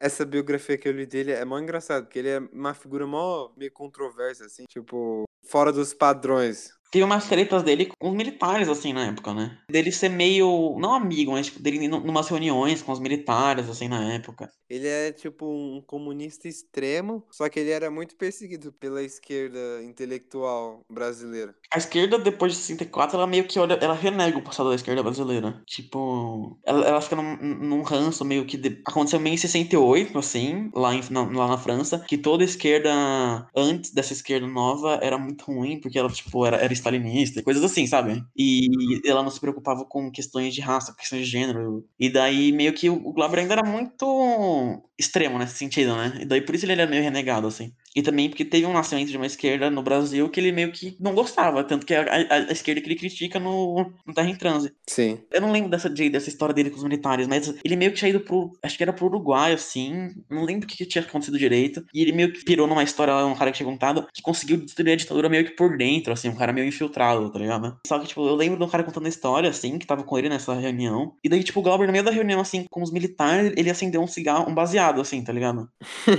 Tipo, ele era muito loucão, então meio que ele logo já cagou pra essa ideia dele, assim, mas ele tinha essa coisa meio controversa, tá ligado? Ele personifica uma figura extravagante, né? É, sim. Não, o Glauber era muito foda. Agora a gente vai falar sobre o Dragão da Maldade contra o Santo Guerreiro, que foi lançado em 69, né? Que é a continuação do Deus do Diabo na Terra do Sol. Internacionalmente, em qualquer outro país, ele é chamado de Antônio das Mortes, que é o personagem título, né? E bem menor, e se a gente porventura falar Antônio das Mortes, é sobre esse filme, que é o Dragão da Maldade contra o Santo Guerreiro, é o mesmo filme. Tá, primeiro falar um pouquinho sobre a estética do sonho, que a gente falou no comecinho lá da conversa com Deus e o Diabo, que na estética do sonho foi escrita porque o Glauber sofreu muita crítica, as crítica pesada no Brasil sobre o Dragão da Maldade. Aí ele escreve a estética do sonho pra se defender, tanto que ele fala, né, que ele aprendeu a lidar com as críticas. Aqui, ó, um trecho aqui. Terra em Transe, de 66, um manifesto prático da estética da fome, sofreu no Brasil críticas intolerantes da direita e dos grupos sectários da esquerda. Ele vai falando um pouco sobre repercussão internacional e como a crítica começou a pegar nele, assim, e aí como ele começou a lidar melhor com a crítica, mas ele faz a estética além para se defender, assim, não é uma defesa explícita, né? Mas ele novamente faz igual ele faz no Estética da Fome, né? É uma espécie de manifesto do que seria o cinema dele daí para frente. Que a estética do sonho é o que ele vai seguir até a Idade da Terra, que é o último filme que ele fez, né? Que é o que eu falei um pouquinho lá, que é a arte revolucionária evoluindo, que não tem mais um padrão definido, assim. A cada filme novo, a cada novas realidades, novos acontecimentos, a linguagem vai evoluindo as características do que é preciso ser feito vai evoluindo. E aqui ele vai falando as coisas bem interessantes. Que ele já começa a manifestar um pensamento assim com Terra em Transe. Que ele fala, né, que era um cinema pro povo, pra massa. Aqui, esse texto do Estética do Sonho é um texto curtinho, tem três páginas. Mas ele é bem meio politizado, assim, mais que o da fome. Porque ele tem uma frase que ele fala literalmente isso. O povo é o mito da burguesia. A razão do povo se converte na razão da burguesia sobre o povo. Então ele para de sistematizar como deve ser um filme para o povo e abre totalmente os caminhos, né? É, meio que prega a liberdade total, né? Aqui. Sim, é, é exatamente isso. O autor tem que ser livre. Que é, é baseado no sonho. O último parágrafo do texto é: Não justifico nem explico o meu sonho, porque ele nasceu de uma intimidade cada vez maior com o tema dos meus filmes, sentido natural de minha vida. Então, se tudo vai ser baseado nesse sonho, ou nos sonhos, né? Ele defende que isso não é só para ele, para todo mundo, tanto que ele dá exemplos de outros cineastas. E aí vai a liberdade, né? E aí para de sistematizar a arte, pregando a liberdade, e que aí, ao meu ver também, conversa realmente com a proposta que era o cinema novo, né? É, eu acho que ele alarga as fronteiras da estética da fome, né? Que ali era uma liberdade mais dentro daquilo, e aqui ele fala que você tem que procurar a sua verdade dentro de amplos, e você estando conectado com as suas raízes, nesse caso, né? Que ele diz que a raiz negra e a raiz indígena do Brasil, que possibilitam ele desse sonho, né? Desse transe, assim. Sim. E isso a gente vê o reflexo claro no Dragão da Maldade, né? Já refletiu um pouco no Terra em Transe, principalmente nessa questão de, de alargar e, e nessa questão de ruptura total com as estéticas europeias e americanas, assim. Uhum. Essa raiz afro-indígena, principalmente a afro no Dragão da Maldade, é totalmente forte, né? Porque, igual o Valério falou lá no começo, já fala, né? É a união, assim, vai, uma religião que era do colonizador com a religião de matriz africana, mas que no filme, a parte do colonizador, assim, enquanto no Deus e o Diabo tinha lá uma figura meio católica, aqui isso é inexistente no Dragão da Maldade. Uma religião ali muito própria dessa ligação, dessa raiz brasileira que o Glauber defende, né? Não, e também porque o Deus e o Diabo, você tinha uma coisa mais real, então ele, ele foi se apoiar em coisas que aconteceram realmente. Então, você tem Padre Cícero, Canudos e tudo isso, por mais que tivesse sincretismo, partia do catolicismo, né? Sim catolicismo como fim e como meio ali, mesmo que no momento ele acabasse atingindo outras religiões e, e rolasse um sincretismo ali. Mas esse filme não, esse filme, como ele entra nessa coisa completamente é, nesse transe, né? Ele vai mais para saídas mesmo, uma coisa muito mais própria, assim, muito mais única. Aham. Uhum. E essa liberdade, assim, que ele prega, dá para ver também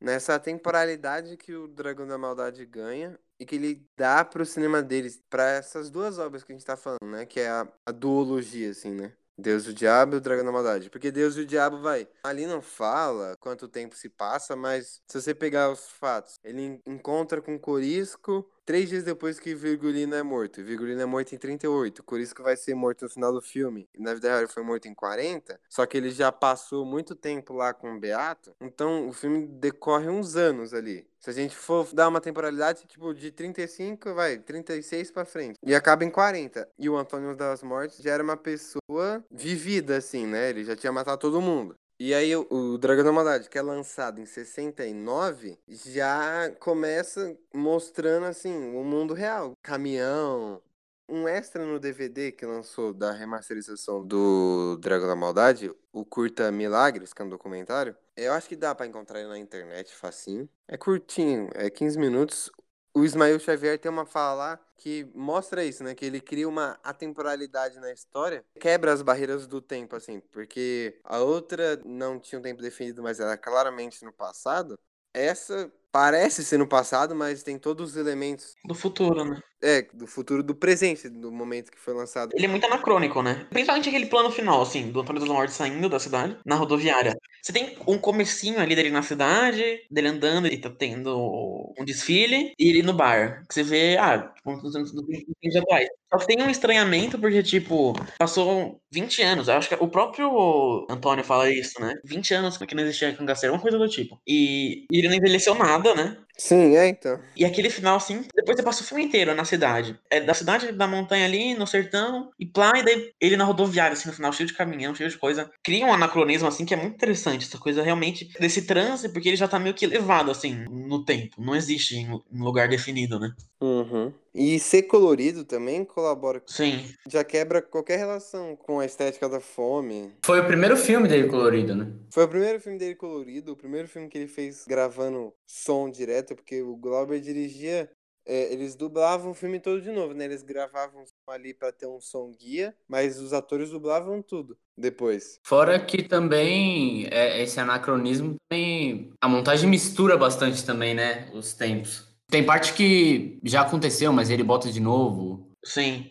Eu acho muito interessante o uso da fala, assim. De vez em quando o personagem tá falando, e daí já cortou pra outra cena, ou o personagem nem tá falando mais naquela cena, e, e continua, tipo, a, a fala dele, enquanto rola outra cena, tá ligado? Sim, os cantos também, acontece bastante isso com os cantos. Sim. Esse negócio do som, esses dias eu tava no Twitter, o pessoal perguntou, foi até pros moments, porque o som dos filmes brasileiros é tão ruim, né? Tão ruim não, mas, e tipo, nessa época, é realmente assim, todos, quase todos os filmes brasileiros que você vê, de cinema novo e tal, teve o som regravado, é basicamente por causa do subdesenvolvimento, assim, você não, tinha tecnologia de ponta aqui, então você tinha muita redublagem, e quando você redubla um, um filme, o som fica pior, assim. E também pela conservação das fitas que tinham na época. O pessoal, os, os donos do cinema assim, eles passavam graxa nas fitas para ela durar mais. Só que isso, com a digitalização do som, piorou, porque tem mais camadas que impedem o som de ser digitalizado e tal. E rolou tudo isso aliado à má conservação e a, o subdesenvolvimento, assim, do- dos equipamentos na época que tinha no Brasil. E até uma proposta estética também, né? Do cinema novo. Porque eles pegaram isso e usaram como elemento estético. Se você pega um filme totalmente gritado, assim, com o som completamente estourado, tanto que o próprio, o próprio Kleber, o Kleber,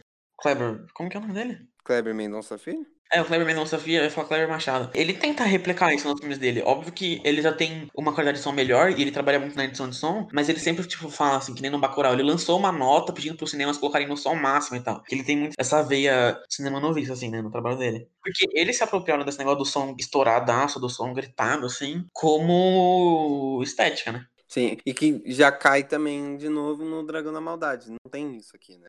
Tipo, tem as cenas que grita, normal assim, mas é um filme que o pessoal até sussurra bastante, né? Aham. Eu acho que o Dragão da Maldade, é um filme, por mais que ele seja melhor tecnicamente, em questão de equipamento e tal, ele se aproxima mais do cinema marginal. Ele tem uma aproximação do cinema marginal, eu vejo, assim. Na questão da câmera ser mais livre, eu acho, dela passear, assim, pelas multidões e tal. Desse grito, dessa euforia, assim, de ser uma coisa mais espontânea, sabe? E não tão regrada. Eu acho que o, o cinema do Glauber meio que evoluiu dessa forma. Eu não vi depois do Leão de Sete Cabeças, né, que é de 1970. Mas no Leão de Sete Cabeças eu vejo bastante do cinema marginal. É bem livre o filme. Tanto que filme que é lançado no mesmo ano, Copacabana Mon Amour, do Sganzerla, eu vejo muitas semelhanças em como é gravado, em como a câmera se movimenta no Copacabana Mon Amour e no Leão de Sete Cabeças. Fora que no Leão de Sete Cabeças ele também já... A temática do filme já é meio que uma quebra com o colonizador, com o imperialista.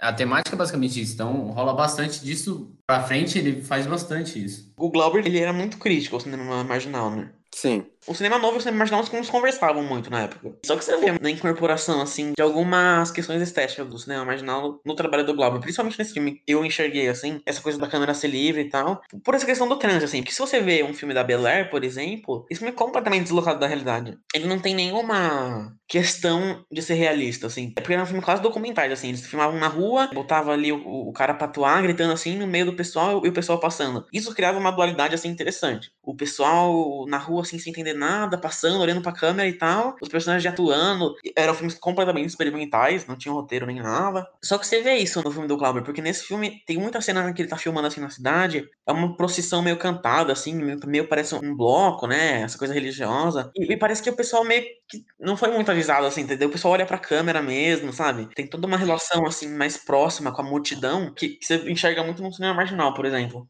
Com certeza. No Deus e Diabo, ele já. Não, não que lá é bem. Na real, é, é, dá pra perceber que o pessoal é avisado. Mas não é figurante também. Não, é, mas é bem esquematizado assim. Tipo, dá pra traçar um paralelo, por exemplo, entre os operários da Tântila Amaral, por exemplo, e várias cenas do Deus e o Diabo, em que ele dá vários closes assim nos rostos das pessoas, assim. Você tem o sertão ali, aquela figura opressora, que é a representação de toda essa guerra ali que acontece, da corrupção e da guerra física mesmo. E daí ele mostra o rosto dessas pessoas, assim, muitas pessoas já, já velhas, assim, já idosas, com feições de tristeza, assim, de dor, muito castigados, assim, né? Isso dá pra fazer uma relação com os operários, assim. Esse filme também também tem isso, de você focar várias vezes a câmera pro povo, assim, trazer eles como protagonistas da obra. Só que, tipo, aqui é uma questão de transe mesmo, porque essa coisa do bloco, não é um bloco, né? Não dá para explicar muito bem o que é. Aquela a multidão passando e cantando e. É, uma espécie de procissão, né?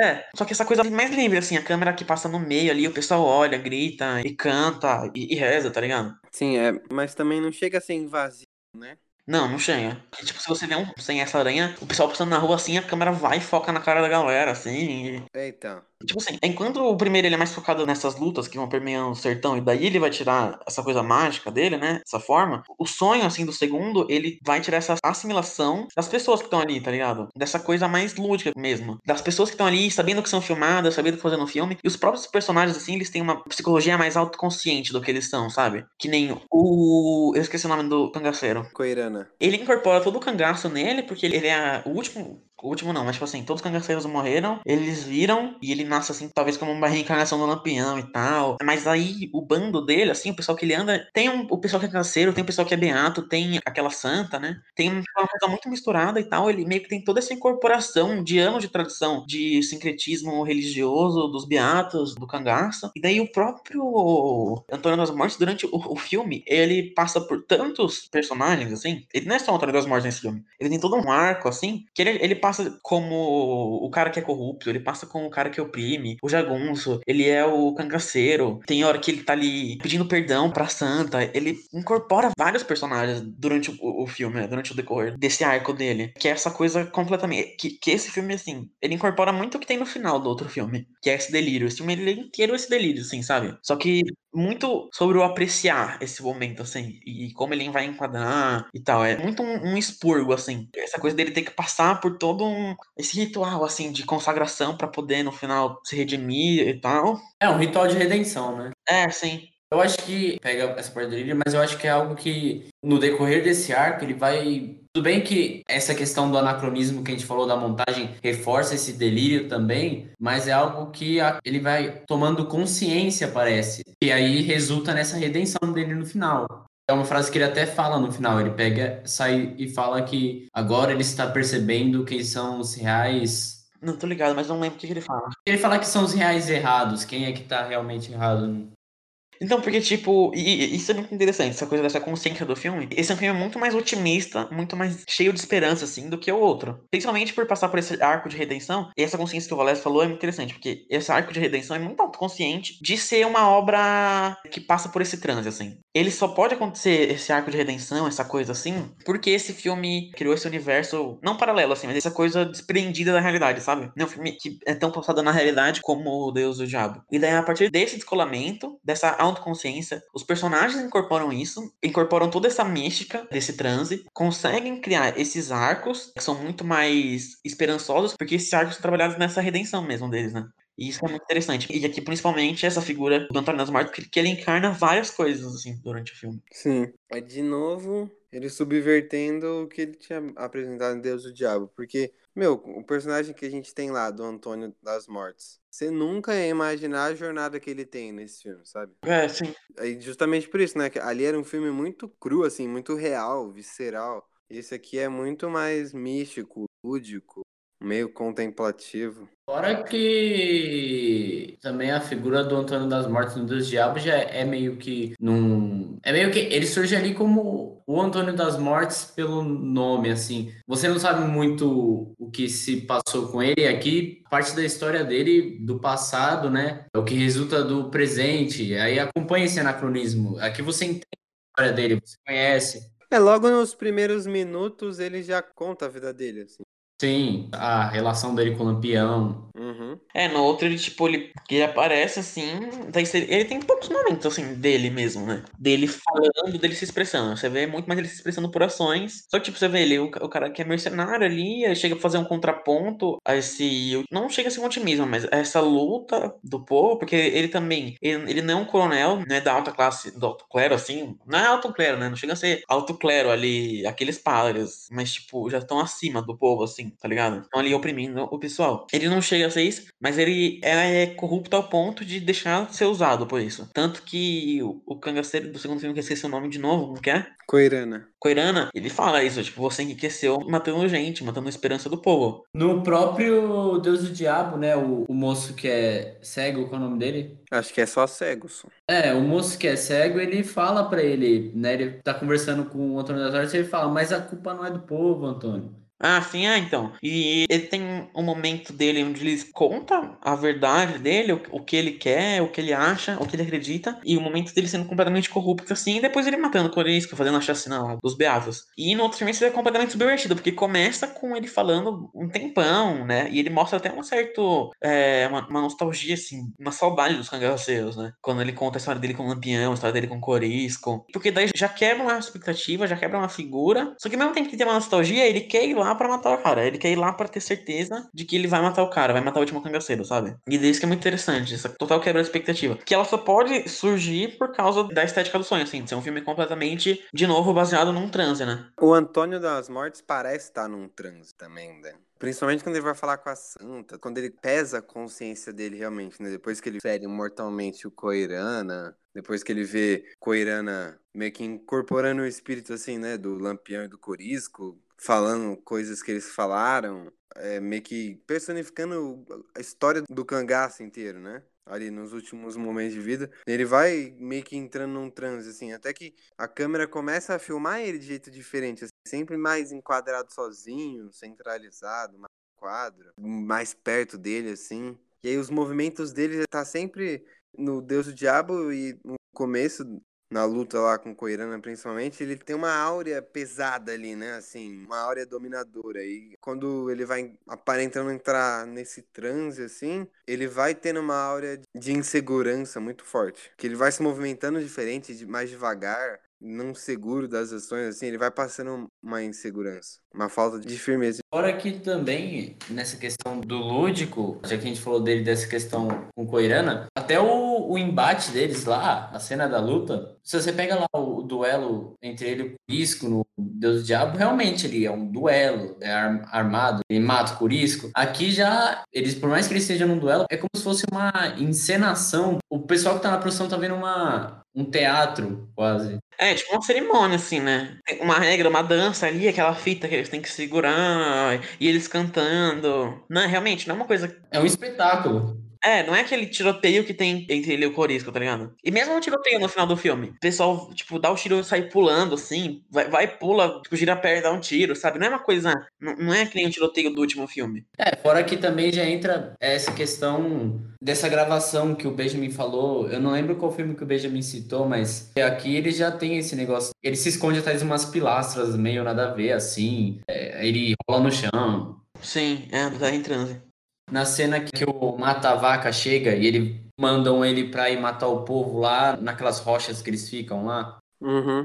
Antes dele matar o povo lá, ele fica. Ele tá lá dançando com o povo também. É, então, é, essa procissão assim, ela carrega um misticismo muito grande o filme todo. Quem lidera ela, quem participa. Desde o próprio Coirana lá, nos momentos de delírio pré-morte, incorporar uma ancestralidade do cangaço, por assim dizer. Aí a santa é tipo, uma, uma líder religiosa, mas que ela não fala nada, sabe? Ela é uma figura incorporada ali só. Como se fosse uma presença só, né? Uma presença personificada, a presença de algo místico. É uma coisa muito imagética, assim, né? Ela diz ali pela imagem dela. Sim, é. E o povo conduz a música, as danças, e aí vai criando esse transe, né? Vai colocando as pessoas meio que num sonho, assim, né? Tipo, carrega todo um poder místico que vai afetando todo mundo, desde vários momentos, assim. Primeira vez que o Antônio se depara com a multidão, ele estranha, e o personagem do Otton Bastos, que é o professor, fica rindo, dando risada, joga cerveja na cara, assim. Já começa a mostrar ali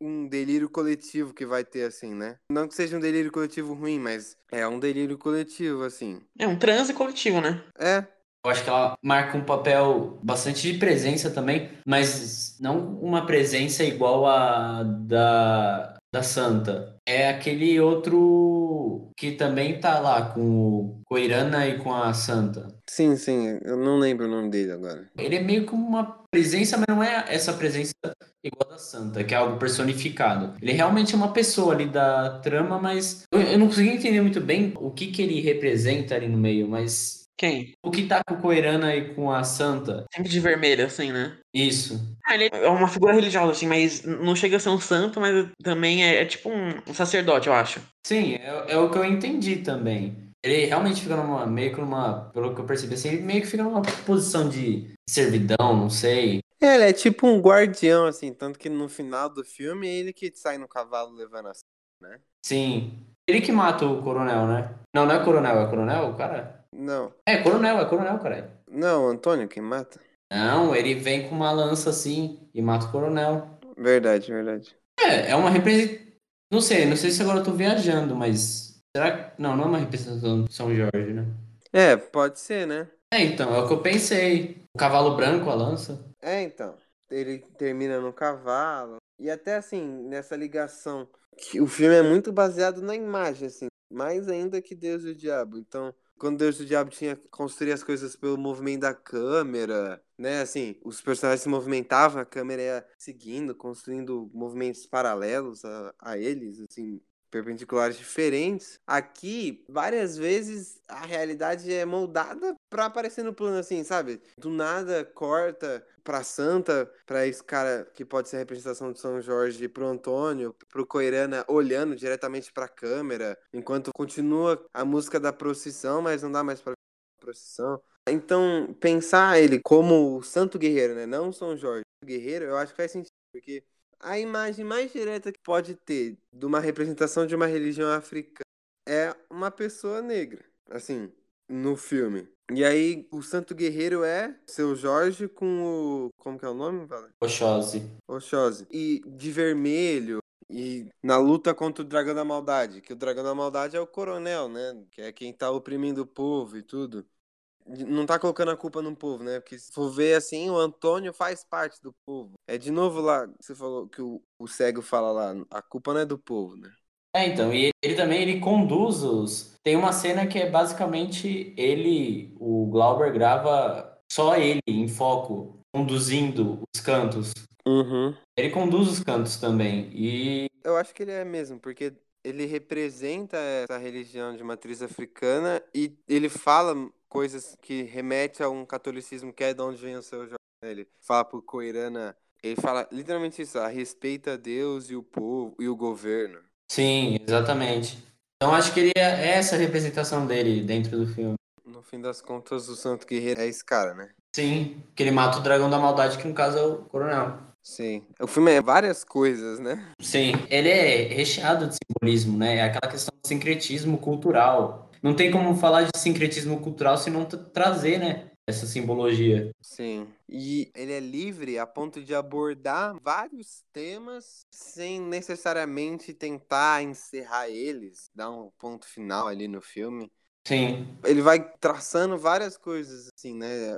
O personagem do Hugo Carvana, que é o cara que contrata o Antônio, é muito representativo nisso, assim. Ele não tá ligado nessa coisa do misticismo, mas também não tá totalmente ligado ao, ao negócio da maldade, né? Do coronel. Ele é um cara completamente frouxo, assim, né? Tipo, tem de lá indicar. É, e aí ele vai trilhando outros caminhos, assim, né? Outros temas.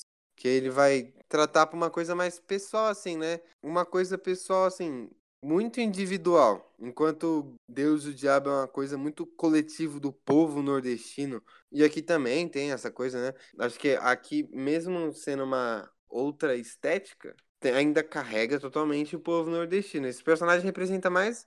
O dilema dele é muito mais individual, né? Sim. Então, é. Questão do.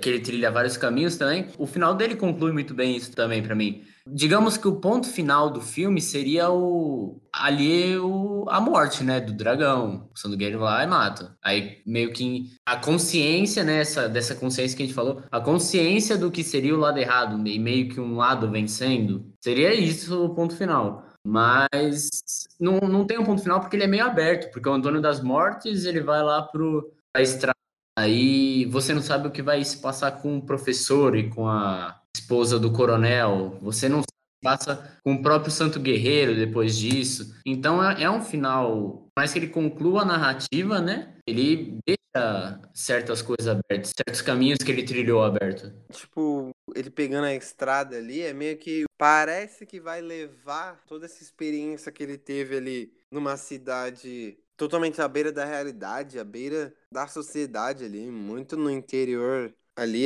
na beira de estrada, realmente para o Brasil, né? Que a estrada no Brasil é o símbolo de união nacional, de união territorial no século XX, né?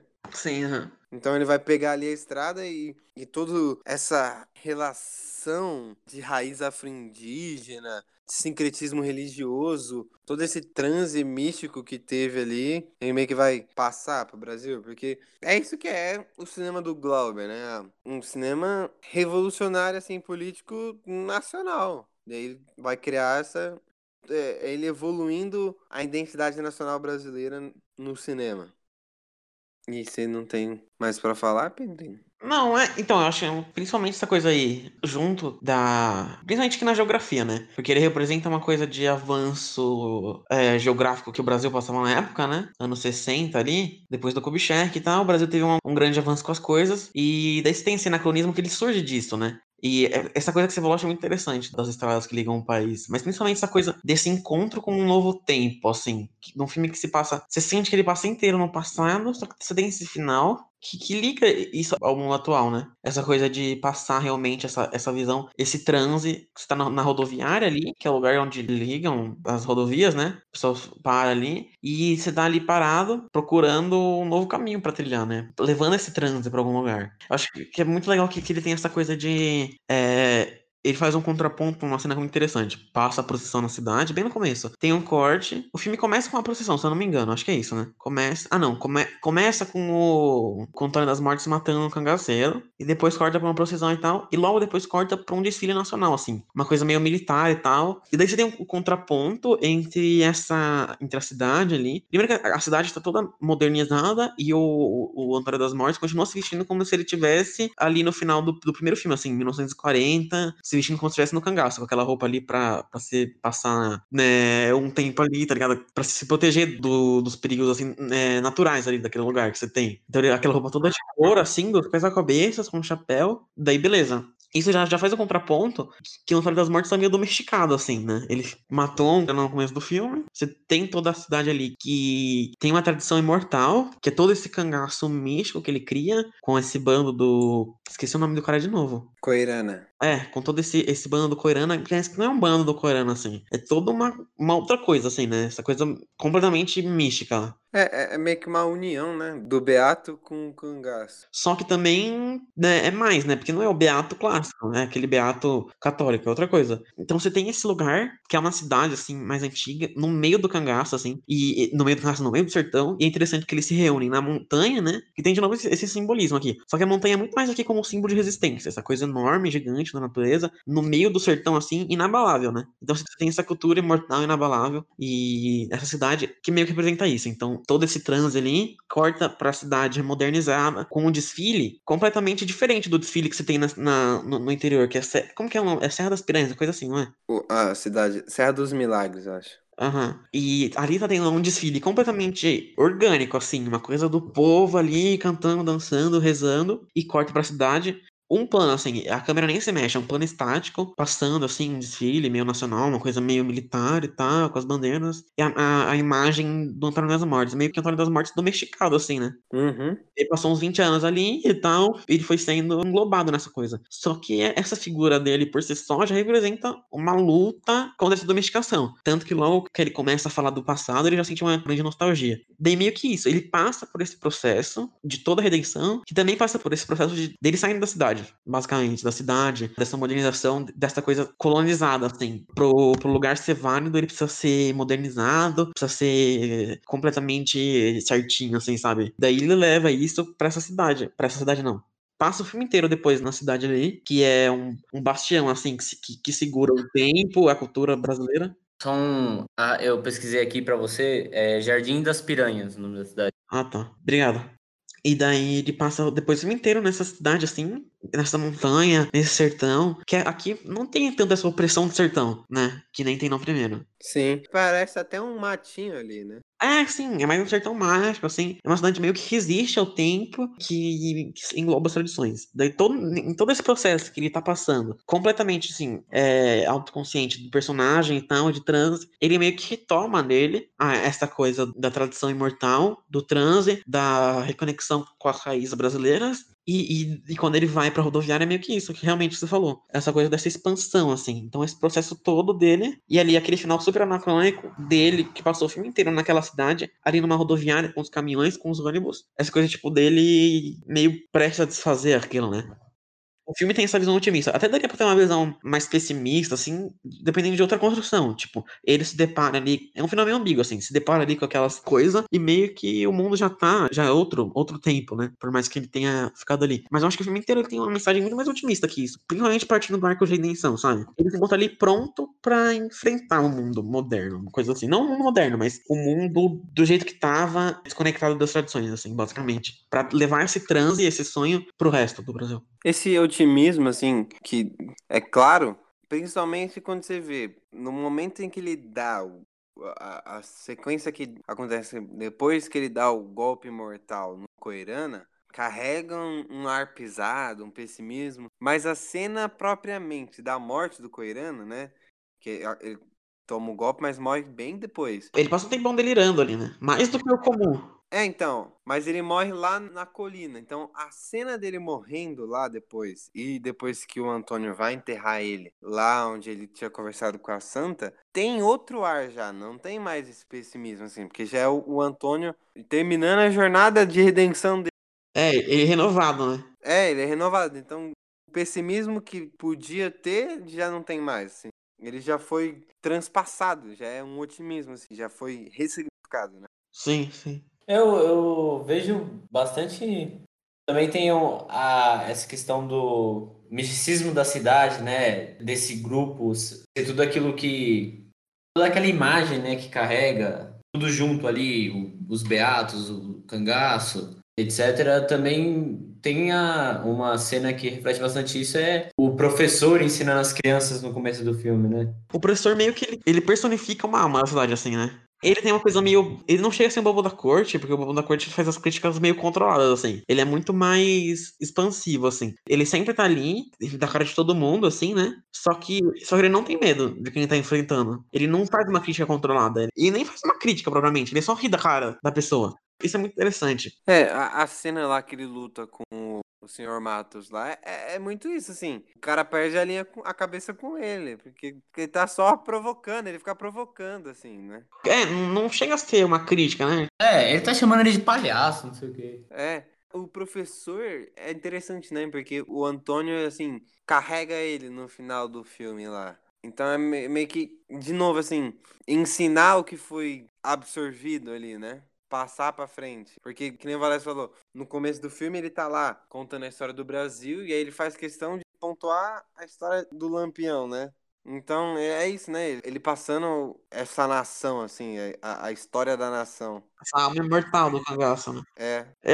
É, uma alma imortal de um lugar meio criado para ser isso. Tipo, eu não sei explicar. É, é tipo um ponto espiritual, assim, né? É, se, Não existe aquele lugar propriamente dito. Mas ao mesmo tempo ele existe, porque ele é representação de todo esse sertão, assim, né? Sabe? Toda esse, essa visão que o Glauber tinha desse lugar, assim. Ao mesmo tempo que ele existe, que ele não existe, porque realmente, tipo assim, materialmente, se você for lá, não vai ser aquilo. Não, não foi. Porque são tempos e realidades e coisas assim dist completamente distintas, eh, coabitando ao mesmo momento. Ao mesmo, mesmo tempo existe, porque aquilo ali existiu em tempos diferentes, no mesmo lugar. E toda aquela alma, toda aquela essa força simbólica espiritual ficou impregnada naquele lugar, né? Quando o Glauber ele joga essa, essa, esse olhar e cria essa cidade, cria esse transe, é o que ele tenta tirar daquilo ali, é essa alma, né? Ficou presa, assim, naquele lugar. Toda essa história ficou presa ali. E é isso que ele tenta tirar com esse olhar, com esse transe. E é por isso que eu acho interessante, porque é uma, como é uma coisa mística, ele meio que entende que, primeiro, que a arte não é objetiva, assim. Então ele podia se despir do realismo do primeiro filme, porque aquilo já passou, aquela denúncia já foi importante em outro momento para ele, né? Aquilo ali já foi. Ele precisa entrar num outro momento agora. Então ele precisa entrar nesse momento muito mais místico, assim, muito mais em conexão com as raízes mesmo. E de, de jogar esse olhar de pura subjetividade ali, além de ser subjetivo, é um olhar é, meio transcendental, assim. E tentar tirar daquele lugar esse espírito ali que ficou impregnado de anos, assim, de violência, mas também de misticismo e de história história mesmo ali, uma história que é muito renegada, assim, no Brasil, sabe? Não é a história que você ouve na escola e tal. Uhum. Queria trazer elementos que fazem parte da construção social do Brasil, que são renegados por essa educação colonizadora, né? Sim. É, então, essa parte de transcender que você falou, eu observo muito isso também nos filmes de 70, o Cabeças e o Copacabana Monamur do Sganzerla de formas diferentes. No Leão de Sete Cabeças tem essa questão é, de transcender essa parte histórica, porque eu acho interessante que no Leão de Sete Cabeças não tem uma representação brasileira. Ele basicamente desloca a gente para África, não tem uma representação brasileira, é só a representação estrangeira, a do revolucionário, que no caso não é brasileiro, né? Ele é argentino, eu acho que ele é argentino, não lembro. Ele não é brasileiro e a dos moradores locais lá, né? E a, a, forma como ele traça essa história é algo a fim de transcender justamente também pelos movimentos dos corpos. Tanto que chega uma parte que os atores agem de forma animalesca, começa a de forma animalesca, ele meio que explora esses limites dos corpos. E no Copacabana Namur ele também, o Sganzero no caso, né? Explora esse limite dos corpos também, tanto que a todo momento eles estão meio que gritando, assim, né? Tipo. Isso. Em relações muito extremas, assim.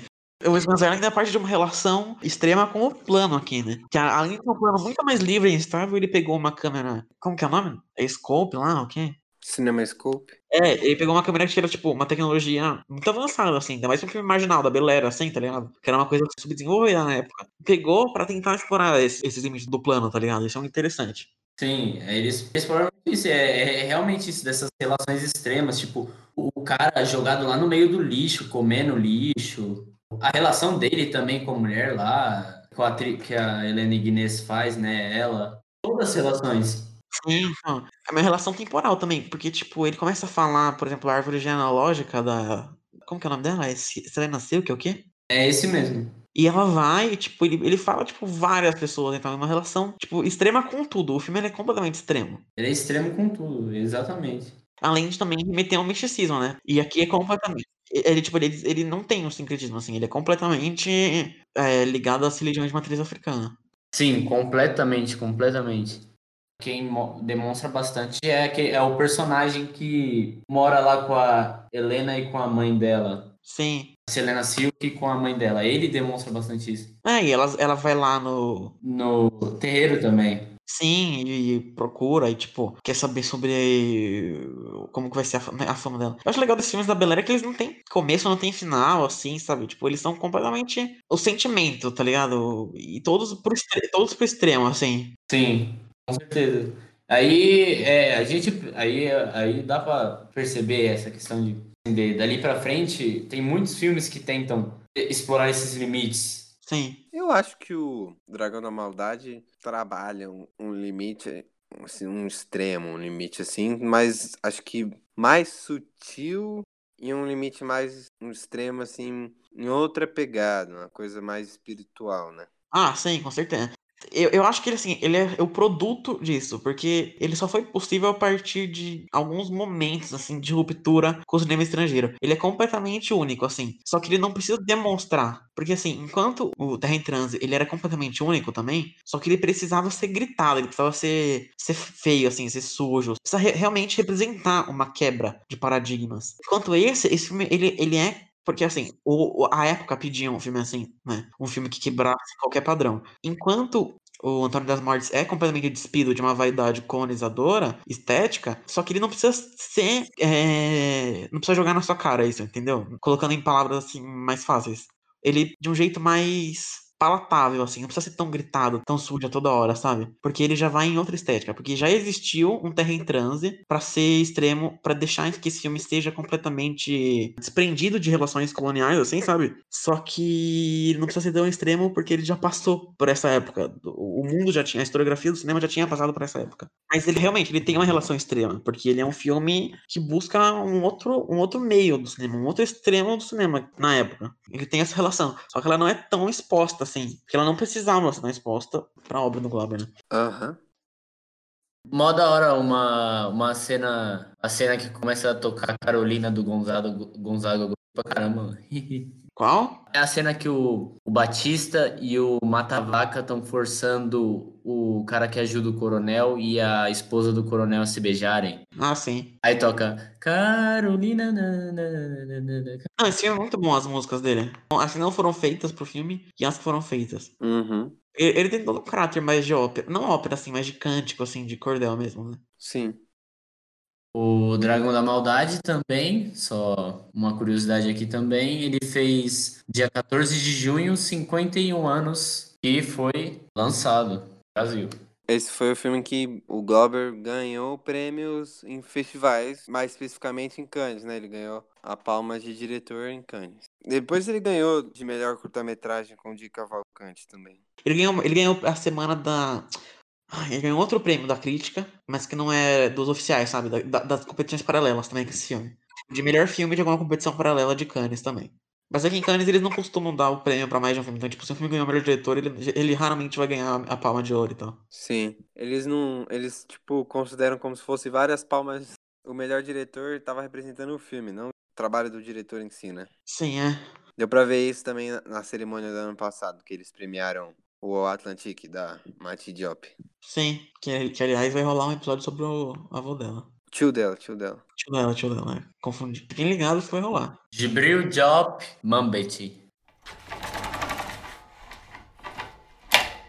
Então, o podcast Medicina fica por aqui. E eu quero dar um breve resumo aqui do nosso Linktree a gente fez um Linktree, que pelo Linktree você vai poder ter acesso a todas as plataformas em que nós atuamos. O nosso Instagram, por exemplo, nós fazemos os drops lá, que são comentários curtos sobre filmes, comentários individuais nossos. Por exemplo, eu vou lá e comento um, o Benjamin vai lá e comenta outro filme, e é em vídeo isso, então fica menos maçante, são geralmente dois, três minutos cada filme, com cenas do filme também e para quem quiser se interessar aí. E também nosso Instagram a gente está fazendo toda terça uma série de indicações que a gente escolhe uma plataforma de streaming e cada um dos participantes dá uma indicação e faz um comentário sobre em texto, em imagem e texto. Sim. No Twitter também nós sempre estamos atualizando notícias que ocorrem. Se quiser ficar ligado no, no, no cinema, no que tá rolando, segue o Medicina lá que a gente tá sempre comentando o que tá rolando, o que tá acontecendo. Indicações de filmes também. Ah, sim, é. O conteúdo nas redes sociais não é o mesmo nas duas redes sociais. Então é legal acompanhar a gente nos dois lugares para ter os conteúdos diferentes. É, porque assim, cada um conteúdo funciona melhor em outra, em cada uma, tá ligado? Uhum. Então, a gente posta mais frequência no Twitter, né? Todo dia tem alguma coisinha lá, pelo menos. Algum comentário de algum filme no Letterboxd, a gente posta, alguma coisa referente ao podcast, alguma notícia, alguma thread. Lá sempre tem coisa. Então, é, é exatamente isso que eles falaram. E as indicações que a gente faz no Twitter são diferentes da do Insta. Ah, sim, é. Lá no, no Twitter são indicações mais pontuais, assim. Sim, é geralmente indicações de, do que a gente falou nos podcasts coisas ligadas à notícia que tá rolando. E também a gente tá fazendo uma curadoria de filmes que a gente está encontrando no YouTube para dar indicação lá também. É melhor indicar lá do que no Instagram por vários motivos. E lá já fica o link para acessar também. Mas também ligado no Instagram, porque os drops sempre são ótimas indicações de filmes, né? A, a gente não falou de nenhum filme ruim no drop. Exatamente. Fora que também a nossa indicações do Instagram que é, são focadas mais nas plataformas de streaming para quem consome as plataformas poder encontrar algo para assistir ali legal. Uhum. E a gente foca até em expandir as plataformas, porque tem plataformas gratuitas que às vezes não é muito divulgada, como a que está gratuita até o final do ano da SPCine Play, possivelmente, tá, dependendo de como ficar a situação aqui em São Paulo, vai se estender ainda mais esse período gratuito. O Sesc também tem a plataforma com men bem menos filmes, com uma rotatividade similar em certa medida, o MUBI, que também tá gratuita e sempre tem um filme legal lá. A, a Ubo Web, gente, a Ubo Web é ótima. Todo mundo estiver procurando um filme experimental, provavelmente tem lá. E você perde mó tempão que tem a lista com o nome de todo mundo lá, você vai, site um monte de gente lá, um monte de coisa. É, e é um site que vai de filme, tem, tem dança, tem teatro, tem texto, tem crítica, tem um monte de coisa lá no web, que é tipo assim, o web ele é, ele é um site, mas também funciona quase como um serviço de streaming, tipo um YouTube, assim, né? um depósito de quase todo tipo de arte, assim, que você imaginar, você procurar lá, lá, vai ter. E tem muita coisa desconhecida, muita coisa obscura lá, que você, você procurar, você acha muita coisa boa. Você passa, tipo, um ano vendo só coisa do web. Sim. Fora que também tem uns mais jogados assim, tipo arquivo, você consegue achar algumas coisas. É, o site da Lilian Schwartz também, o próprio site dela tem o material dela lá. É, sim, é. É uma dica boa. Pra quem quiser procurar coisa de, de diretor experimental, geralmente eles têm site com o trabalho deles. Você geralmente consegue achar no site deles, coisa assim. Uhum. Então é isso. E também, como às vezes o catálogo, por exemplo, da Netflix é algo totalmente aleatório, que acaba tendo tanto filme que parece que não tem merda nenhuma para assistir lá, acaba dando uma orientação até mesmo para essas plataformas de streaming grandes que são mais consumidas pelo pessoal. Então é isso, né? É, é isso que nós vamos ter. E não esqueça de escutar os três primeiros episódios, que é basicamente uma lista dos melhores da década de cada um aqui. E também o nosso penúltimo episódio antes, de, antes desse, que é sobre o Homem Invisível e suas representações dentro do cinema, onde a gente trilha quatro filmes. A gente vai de 1933 até 2020 agora, então tem assunto, vai lá que tá bom pegar esses filmes que a gente fala no podcast como indicação também. Só pegar o dos episódios anteriores dá 40 filmes, mais ou menos, para você assistir. Tanto de Menção Rosa que a gente fez também. É, então. E, não, os episódios estão grandes, mas eles estão muito completos, assim, muito bom. Sim, e dá pra ouvir separado. Tem toda a minutagem certinha. A gente vai comentando separado. A gente, é, a gente tá liberando no Letterboxd, né? É, o nosso Letterboxd é legal acompanhar também. Por causa disso, a gente, além de dividir na descrição dos episódios, tem a divisão mais bem feitinha lá no Letterboxd. Então, mesmo para quem não tem, faça uma conta no Letterboxd, que é uma rede social muito intuitiva e fácil de mexer, e segue a gente lá, que todo dia também tem coisa no Letterboxd. Então, era isso. Obrigado para quem escutou até aqui e vai acompanhando aí o mês em cena, porque sempre é uma coisinha nova que a gente faz. Valeu. De cangaceiro matador de cangaceiro.